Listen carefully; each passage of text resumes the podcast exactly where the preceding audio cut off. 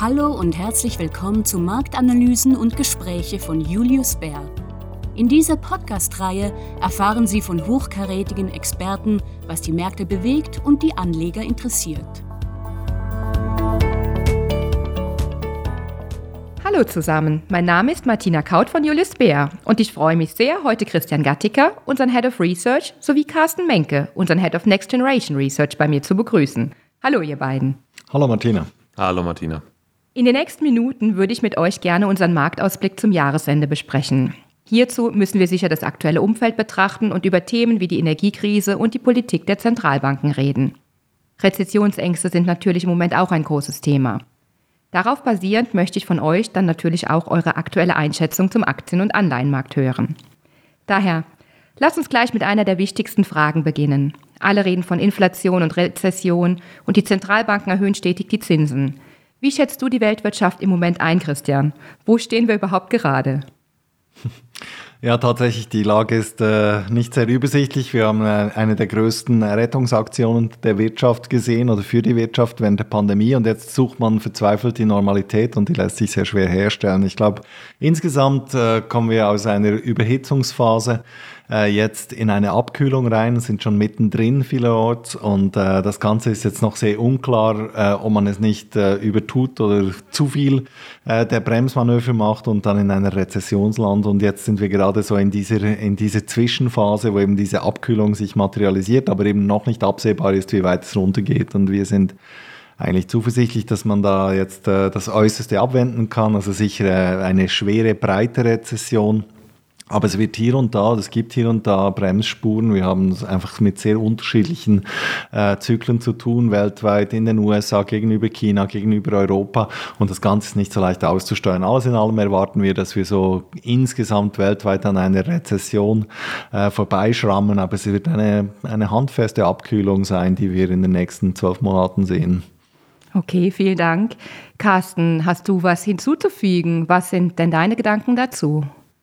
Ja, ich möchte gerne noch mal ein bisschen genauer das Thema Inflation beleuchten, denn wir sind weiterhin sehr, sehr stark davon überzeugt, dass diese Preissteigerungen, wie wir sie in diesem Jahr gesehen haben, dass die nachlassen werden, dass sie sich normalisieren werden und dass demzufolge dann schlussendlich eben auch ein bisschen Druck von den Zentralbanken genommen wird.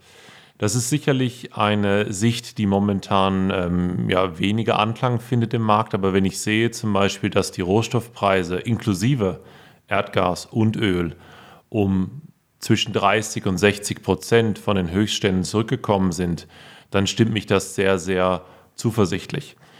Und wenn sich diese Einschätzung dann eben auch im Markt verfestigt und wenn mehr Marktteilnehmer diese Einschätzung teilen, dann sollte eben auch die Zuversicht zurückkommen, dann sollten die Zentralbanken, wie gesagt, unter weniger Handlungsdruck stehen und das wäre dann sicherlich ein konstruktives Umfeld, in dem wir uns dann bewegen würden. Der Titel unseres Julius Bär Marktausblicks für das Jahresende lautet ja auch dementsprechend nach Tiefs Ausschau halten, aber aufgeschlossen, also offen für Gelegenheiten bleiben. Ich denke, das trifft dann ja auch genau das, was ihr gerade genannt habt. Wenn wir uns nun im ersten Schritt den Aktienmarkt anschauen, wo liegen denn deiner Meinung nach hier Chancen, Christian? Gibt es ein Segment, was man auf der anderen Seite meiden muss? Ähm, was sind deine Gedanken zum Aktienmarkt in der aktuellen Situation? Wir sind der Meinung, man muss noch defensiv bleiben und es gibt sich auch gerade bei diesen defensiven, eben den äh, Anlagen, den Aktien, die ähm, weniger stark von diesem weltweiten Geschäftszyklus abhängen, gibt es durchaus Chancen. Dort haben wir eine, eine riesige Neubewertung gesehen. Also dort wurden die Bewertungen massiv tiefer gestellt und das äh, wäre dann, wenn wir mal die Spitze der, der Zinsen gesehen haben, wäre das dann äh, etwas, was diese Titel zuerst beflügelt.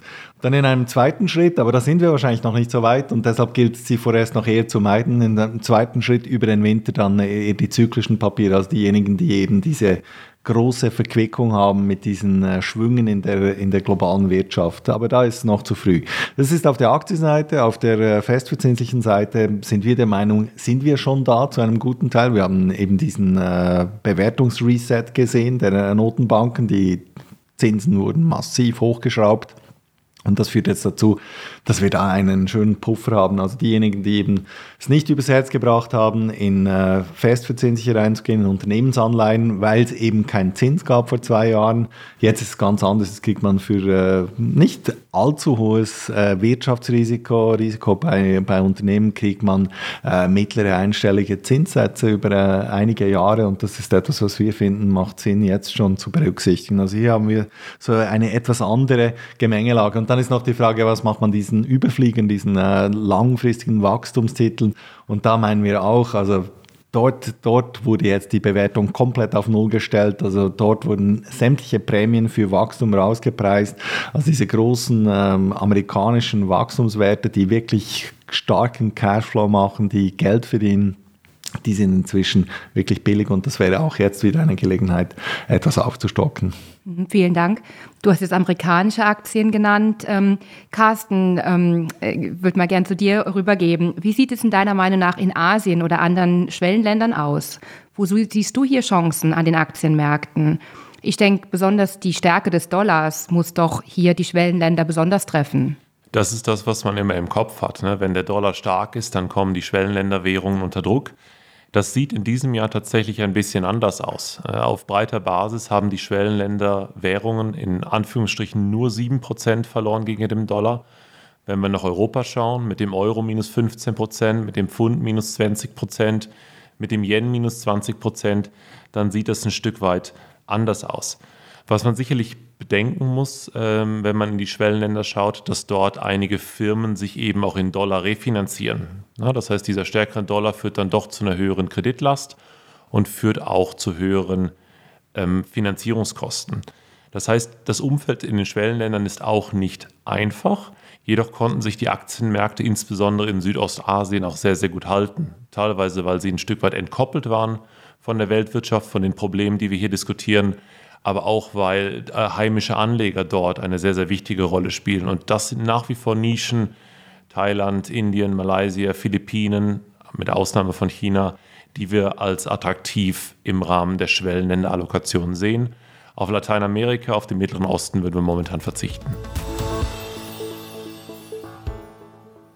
Jetzt haben wir über Regionen, Sektoren und auch über Anlagestile gesprochen. Ähm, viele Anleger interessieren sich aber immer wieder für Einzelaktien und ähm, es ist ja offensichtlich, dass viele Einzeltitel in diesem Jahr sehr gelitten haben. Jetzt die große Frage, wie findet man die heraus, die sich jetzt wieder schneller erholen und besonders gut erholen? Hast du da einen Ansatz, Christian?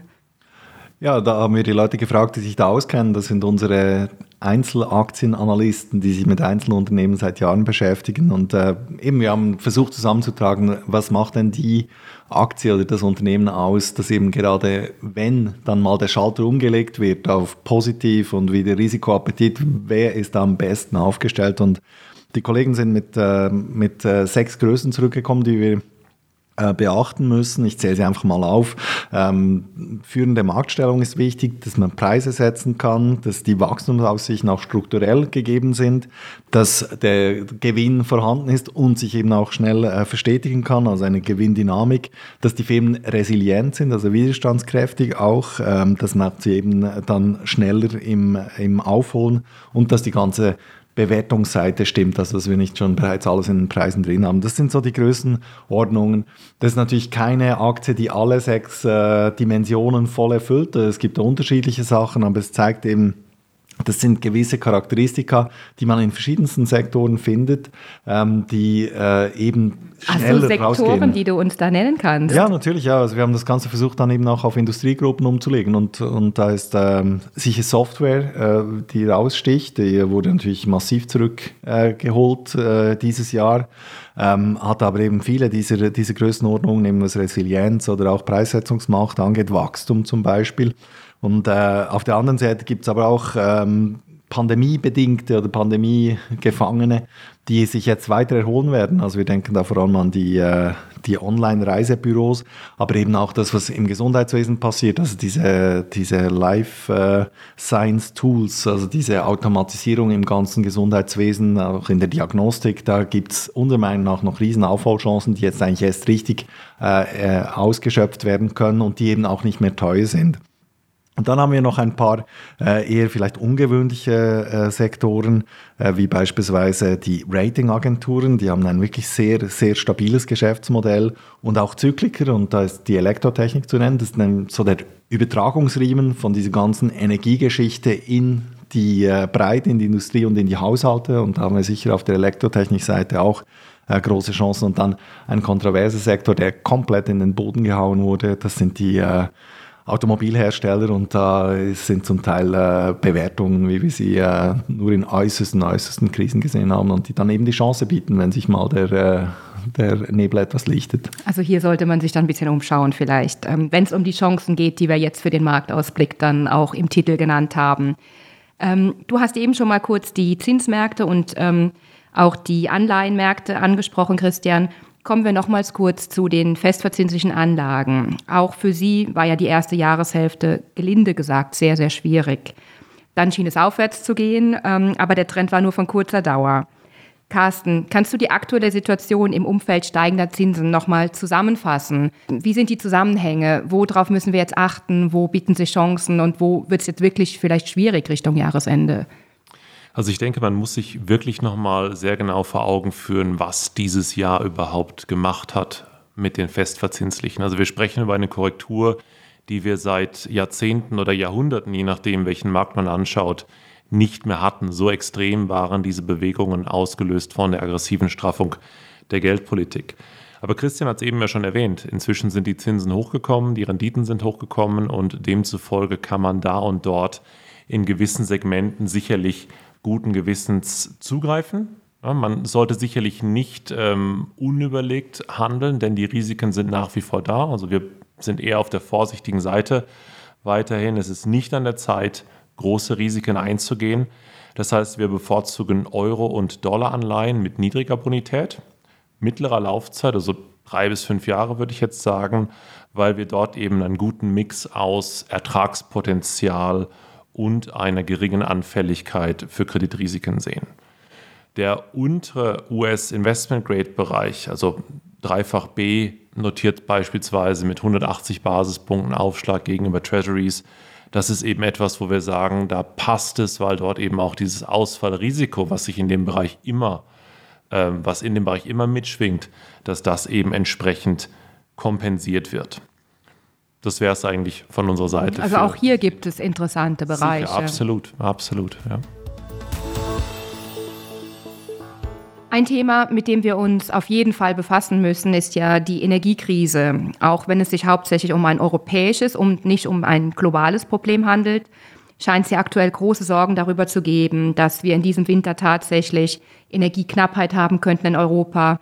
Und ähm, es wird von dieser Energiekrise gesprochen. Teilst du die Bedenken, Christian? Ja, natürlich teilen wir die Bedenken und die Knappheit widerspiegelt sich in den Preisen, ähm, die wir gesehen haben über den Sommer. Und das Ganze hat natürlich äh, bedrohliche Ausmaße angenommen. Nur finden wir, dass die ganze Berichterstattung darüber einfach sehr einseitig war und, und sehr ähm, apokalyptisch und, und wirklich nur die Abwärtsrisiken einfängt. Wir sind einiges zuversichtlicher. Wir finden sogar sehr viele ermutigende Signale, die wir über diesen Sommer äh, sammeln konnten, wie eben widerstandsfähig und, und auch anpassungsfähig das Energieversorgungssystem ist und wir sehen große Fortschritte. Also für uns müsste es eigentlich auf mehreren Ebenen gleichzeitig äh, massiv schief gehen, damit das Ganze äh, tatsächlich zu diesen, äh, zu diesen sehr, sehr schwarzen Bildern äh, passen würde, die gemalt wurden. Und da denken wir vor allem eben auch an den Winter selber, also der extrem kalt und lang werden müsste, aber auch die, äh, der Ausfall von, von erneuerbaren Energien, dass es eben kein Wind und keine Sonne gibt äh, und zu, am wichtigsten wahrscheinlich, dass wir das Ganze äh, auch nicht auffangen können über die äh, nuklearen äh, Quellen. Und gerade hier Frankreich eben mit diesen Ausfällen im Sommer, das beobachten wir natürlich stark. Aber im Prinzip müssen alle Faktoren zusammenspielen, damit wir zu diesen Extremen kämen. Und wir sind zuversichtlich, dass man das abwenden kann. Und vielleicht noch ein, ein Wort zum, zu dem ganzen Übertragungsriemen in die Wirtschaft. Das heißt es denn eben auch in Sachen Rezessionsrisiken für Europa. Ähm, hier auch finden wir die, die Berichterstattung doch etwas äh, einseitig, ähm, denn es handelt sich hier nicht um einen klassischen Energieschock, wie wir ihn kennen, eben zum Beispiel einen Ölschock, wo eben dann das Geld abfließt aus Europa zum Ölproduzenten, sondern hier haben wir es tatsächlich mit zu großen Teilen mit einer äh, Preisblase auch innerhalb des Energiesystems in Europa, die eben auch erlaubt zu reagieren und das Ganze abzudämpfen. Also sehr viel von dem, was die Energie teurer wurde, bleibt in Europa und es erlaubt es auch äh, gerade der Politik mit äh, etwas geschickten Maßnahmen das Ganze abzufedern. Und deshalb sind wir zuversichtlich, dass die Freiheitsgrade groß genug sind, dass wir hier äh, mit einem blauen Auge davonkommen. Christian, du hast das Thema erneuerbare Energien ja eben angesprochen. Und Carsten, du bist ja unser Experte im Next Generation Bereich und beschäftigst dich sehr stark mit den Zukunftsthemen. Wie wirkt sich diese Krise deiner Meinung nach auf die Energiewende aus? Ich glaube, man kann als Grundregel, äh, Grundregel festhalten, dass jede Krise äh, Trends beschleunigt. Und so ist es eben auch mit dieser Energiekrise, die die Energiewende beschleunigt. Oder anders ausgedrückt, hätten wir mehr erneuerbare Energien in Europa, mehr Windkraft, mehr Solaranlagen, dann würde diese Energiekrise nicht so stark durchschlagen, wie wir das jetzt gerade gesehen haben. Und ja, natürlich hat der Krieg in der Ukraine diese Krise ausgelöst. Ich glaube, da besteht kein Zweifel dran. Interessant ist aber, dass sich in den letzten Monaten die fossilen Energieträger, insbesondere natürlich das Gas, aber auch eben die Kernenergie als unzuverlässig erwiesen haben. Demgegenüber lieferten die erneuerbaren Wind und Sonne einfach sehr, sehr zuverlässig und zu den tiefsten Kosten den Strom, den wir brauchen. Und dieses Kostenargument, ich glaube, das wird oft übersehen. Da möchte ich noch mal ein bisschen tiefer darauf eingehen. Bei den Erneuerbaren sprechen wir über fixe Tarife, die über die gesamte Laufzeit eines Projektes bezahlt werden. Sagen wir 40 bis 80 Euro je Megawattstunde hier in Europa, je nach Lage. Das ist natürlich etwas ganz anderes als das, was wir momentan im ähm, Kassa-Energiemarkt sehen, ne, mit äh, in etwa 300 Euro je Megawattstunde reflektierend, was im Gasmarkt läuft. Und wenn wir dann eben noch die Volatilität in Betracht ziehen, die beim Gas deutlich höher ist als bei den fixen Tarifen auf der erneuerbaren Seite, ich glaube, dann wird relativ schnell klar, warum eben diese Energiewende beschleunigt wird durch die Energiekrise, die wir sehen. Mich hast du total überzeugt. Ähm, was können denn ähm, die Anleger dann tun, ähm, zu investieren in die Zukunftstechniken oder wie können sie an der Energiewende partizipieren? Da gibt es für uns in erster Linie zwei Möglichkeiten. Ähm, zum einen natürlich direkt im Bereich erneuerbare Energien, das heißt im Bereich Wind, Solar. Das Kostenargument habe ich ja gerade dargestellt, aber auch darüber hinaus, wenn es darum geht, wie teuer es ist oder welche Investitionen aufgewendet werden müssen, um eben eine Windkraftanlage oder eine Solaranlage in Betrieb zu nehmen, dann liegen die unter dem, was wir bei fossilen sehen. Das heißt, Erneuerbare sind ohne Subventionen, die natürlich willkommen sind, heute wettbewerbsfähig. Was auf der negativen Seite sicherlich ein bisschen einschenkt, sind die steigenden Zinsen, das heißt höhere Finanzierungskosten. Aber gegeben den Kostenvorteil, den ich eben dargestellt habe, fallen die unserer Meinung nach nicht so ins Gewicht, als dass das Wachstum eben verlangsamt werden sollte.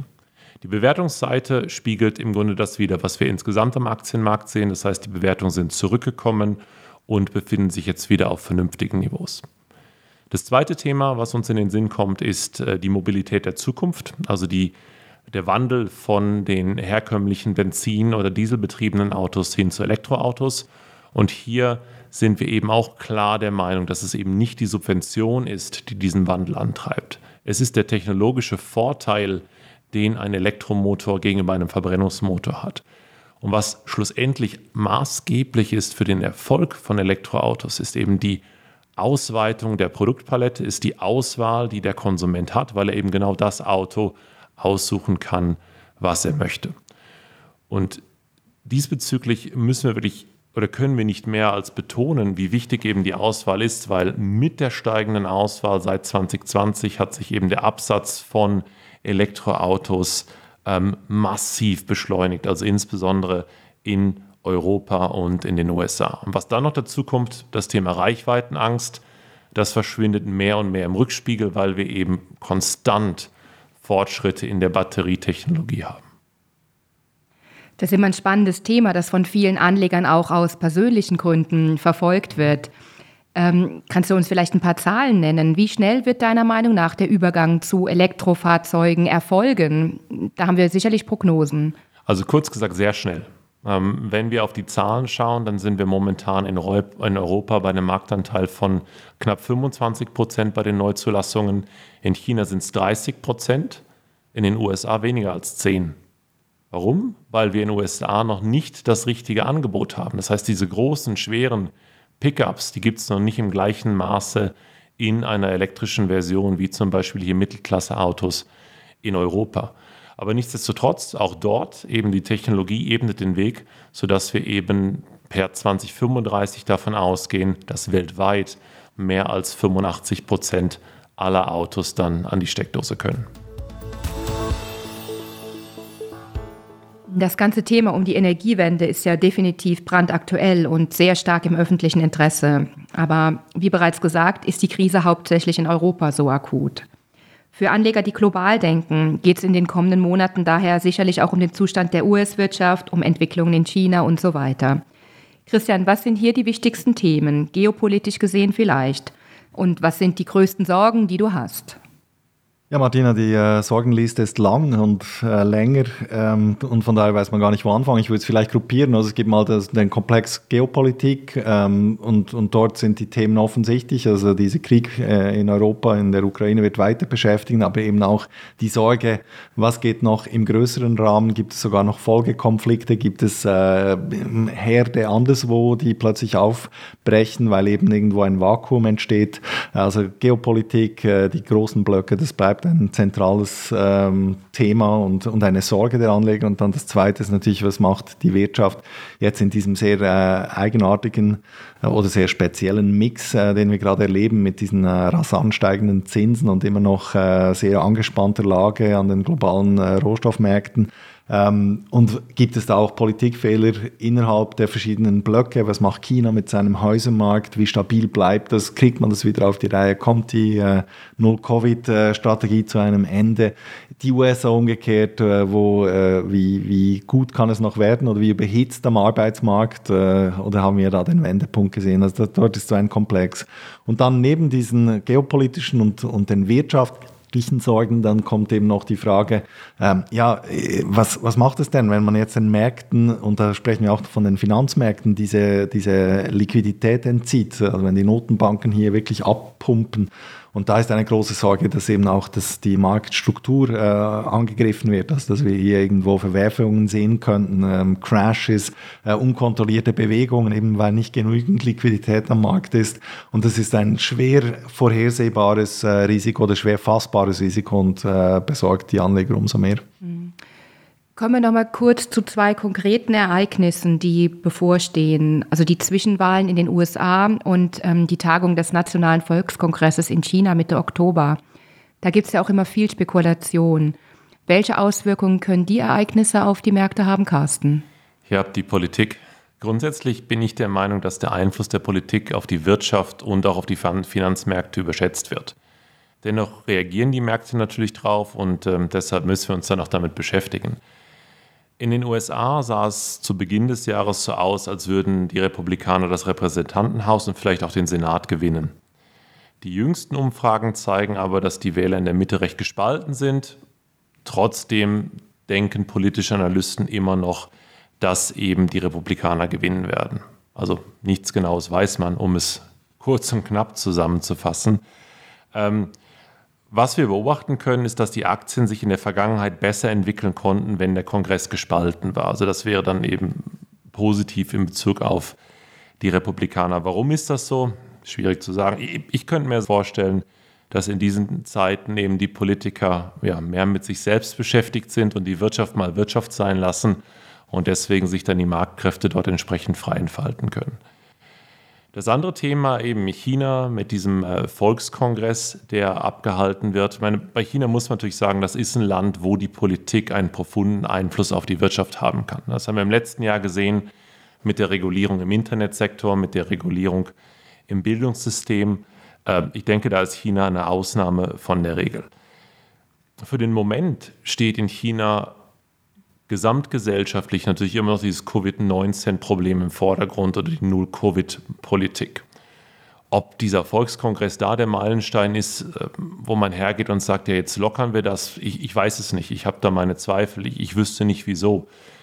Ich glaube auch nicht, dass eben so ein politisches Ereignis dort der richtige Maßstab ist, weil China nach wie vor Probleme hat, diese Pandemie im Griff zu halten, beispielsweise eben auf der weniger guten Wirksamkeit der, der Impfstoffe, die dort sind. Und schlussendlich das, was Christian erwähnt hat, die Probleme am Immobilienmarkt, die sind für die chinesische Wirtschaft unterm Strich auch mittel- bis langfristig gesehen deutlich relevanter als jetzt dieser Volkskongress. Mhm. Also grundsätzlich glaubt ihr nicht, dass sich in China jetzt in naher Zukunft irgendwas großartig ändern Nein, wird? sicherlich nicht über Nacht. Ne? Deswegen, oder dafür sind diese Probleme oder die Herausforderungen auch viel zu substanziell, als man da dann eben mit politischem Willen über Nacht eben das Ganze rapide ändern könnte. Mhm. Um unser heutiges Gespräch in ein bis zwei Sätzen zusammenzufassen. Ich habe euch so verstanden, dass wir uns sicherlich aktuell in einer schwierigen Zeit bewegen. Anleger aber trotzdem investiert bleiben sollten und nach Chancen bei defensiven Sektoren wie dem Gesundheitswesen, dividendenstarken Aktien und auch bei bestimmten profitablen Wachstumswerten suchen sollten. Würdest du dem so zustimmen, Christian? Ja, absolut. Ähm, ich kann nur noch hinzufügen, dass es einfach gute, gute Nerven brauchen wird und wahrscheinlich eine ziemliche Achterbahnfahrt bleiben wird. Ähm, aber wenn man sich in 12, 18 Monaten eben zurückbesinnen wird und dann sich sagen wird, ja, war ja klar das und dann wird man eben dann, das Sie heute nicht wissen, formulieren. Aber ich glaube, es ist eine Ausgangslage, die doch einiges vielversprechender ist, als wir sie auch schon hatten. Und wenn sehr viele Leute sehr, sehr vorsichtig sind, war das eigentlich nie die schlechteste Zeit, um investiert zu bleiben. Hm, noch ein letztes Schlusswort von deiner Seite, Carsten? Ja, ich würde gerne nochmal auf, auf diese thematische Perspektive zurückkommen, eben nicht nur in Bezug auf erneuerbare Energien oder äh, Mobilität der Zukunft, sondern darüber hinaus. Denn wenn all diese Themen, die wir im Rahmen von Next Generation anschauen, die haben dieses Jahr natürlich auch unter der Risikoaversion an den Aktienmärkten gelitten. Aber für all diese Themen sind wir nach wie vor überzeugt, dass sie eben viel längerfristiges Wachstumspotenzial bieten und dass vielleicht genau dieses Jahr eben dann die Möglichkeit bietet, in diese Themen, in dieses Wachstumspotenzial einzusteigen, aber zu einem deutlich tieferen Preis oder zu einer deutlich tieferen Bewertung als noch vor einigen Monaten. Vielen Dank euch beiden, dass ihr mit mir heute gemeinsam unseren Marktausblick nochmal beleuchtet habt. Ja, danke für die Einladung, Martina. Dankeschön. Und damit sind wir auch am Ende dieser Ausgabe des Marktanalysen und Gespräche Podcasts von Julius Beer. Nochmal vielen Dank an meine Gesprächspartner, dass ihr heute bei mir wart und wir hoffen, Ihnen hat dieser Podcast gefallen. Bis zum nächsten Mal. Das war Marktanalysen und Gespräche von Julius Bär. Abonnieren Sie doch unsere Sendung auf Ihrem Lieblingskanal Spotify, Apple Podcasts, Google Podcasts oder wo immer Sie mögen. Wenn Sie mehr über Julius Bär, unsere Mitarbeitenden und unsere neuesten Ideen erfahren wollen, besuchen Sie uns auf www.juliusbär.com. Wir freuen uns schon, Sie bald bei unserer nächsten Folge begrüßen zu dürfen. Haftungsausschluss für Podcasts? Die in diesem Podcast geäußerten Informationen und Meinungen stellen Marketingmaterial dar und sind nicht das Ergebnis einer unabhängigen Finanz- oder Investmentanalyse. Der Inhalt des Podcasts dient ausschließlich zu Informationszwecken und stellt weder ein Angebot noch eine Empfehlung oder eine Aufforderung von oder im Namen von Julius Baer zum Kauf oder Verkauf von Wertpapieren, wertpapierbasierten Derivaten oder anderen Produkten oder zur Teilnahme an einer bestimmten Handelsstrategie in einer bestimmten Rechtsordnung dar. Julius Baer übernimmt keine Haftung für Verluste, die aus der Nutzung der Podcast-Inhalte entstehen. Weitere wichtige rechtliche Hinweise finden Sie unter www.juliusbär.com/legal/podcasts.